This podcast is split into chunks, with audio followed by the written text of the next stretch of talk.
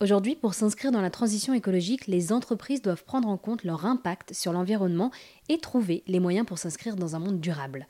La nouvelle start-up Act4Now a sorti il y a quelques semaines une étude sur l'engagement écologique des salariés un outil efficace pour aider les entreprises à comprendre les connaissances ainsi que les attentes de leurs salariés dans le domaine environnemental.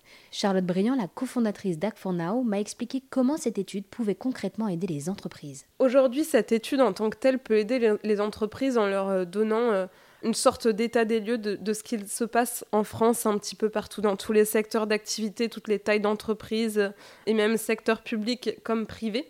Ça, c'est le baromètre en tant que tel et ce qu'il peut apporter comme ça. Un état des lieux, de nouvelles connaissances et, la possibilité de prendre un petit peu conscience de l'urgence et bien de s'attacher aux attentes des salariés pour enclencher sa, transition écologique. Ce qu'on souhaiterait, en fait, c'est que les entreprises euh, deviennent volontaires pour euh, analyser le niveau de connaissance de leurs salariés, les attentes de leurs salariés et le niveau de conscience de ceux-ci en interne, pour qu'ils puissent plus tard se comparer aux résultats de notre baromètre et obtenir des chiffres précis sur ce qu'il se passe chez eux. Est-ce que chez eux, le niveau de connaissance des salariés est plus haut que la norme?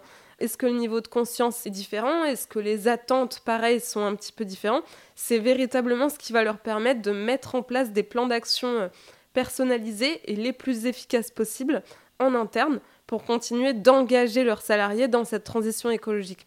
L'enjeu pour les entreprises, ici, se trouve surtout en termes d'attractivité et de fidélisation des talents. Un salarié qui euh, n'est pas engagé, qui ressent de la déprime, une perte de motivation, euh, qui est angoissé, euh, qui tout simplement ne, sent pas que son entreprise prend réellement en compte les enjeux de la transition écologique, l'étude nous le prouve, c'est un salarié qui est prêt à partir dans les six mois. Et pour l'entreprise, ben, c'est un véritable risque.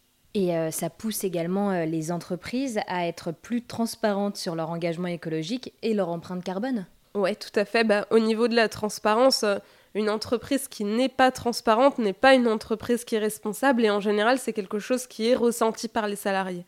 Le greenwashing peut fonctionner sur une certaine catégorie de parties prenantes par le biais de la pub, des médias, de la communication.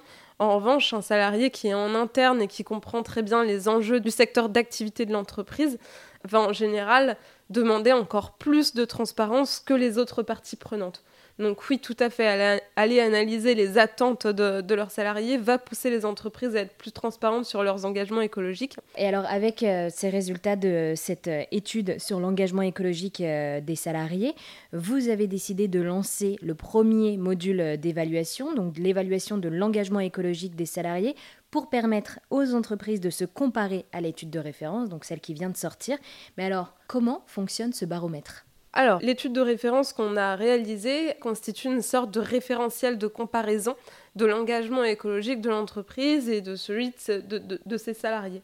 Le but en réalisant une enquête en interne pour une entreprise va être de se comparer à ce référentiel de comparaison, et ce qui est totalement facilité par notre approche. Cette étude nous donne en grand résumé en fait de l'étude sept grands indicateurs RSE et RH, donc c'est ce qu'on a décidé d'appeler notre Net Green Score, permettant à une entreprise de mesurer le niveau d'éco-anxiété de ses salariés, leur niveau d'éco-conscience, leur niveau d'éco-connaissance, donc leur connaissance des enjeux climatiques, et leur niveau d'éco-comportement, donc l'ensemble des comportements qui sont les plus attendus par les salariés. Eh bien, merci beaucoup Charlotte d'avoir répondu à toutes mes questions et de nous avoir présenté la nouvelle start-up Hack for Now. Merci Marie-Belle.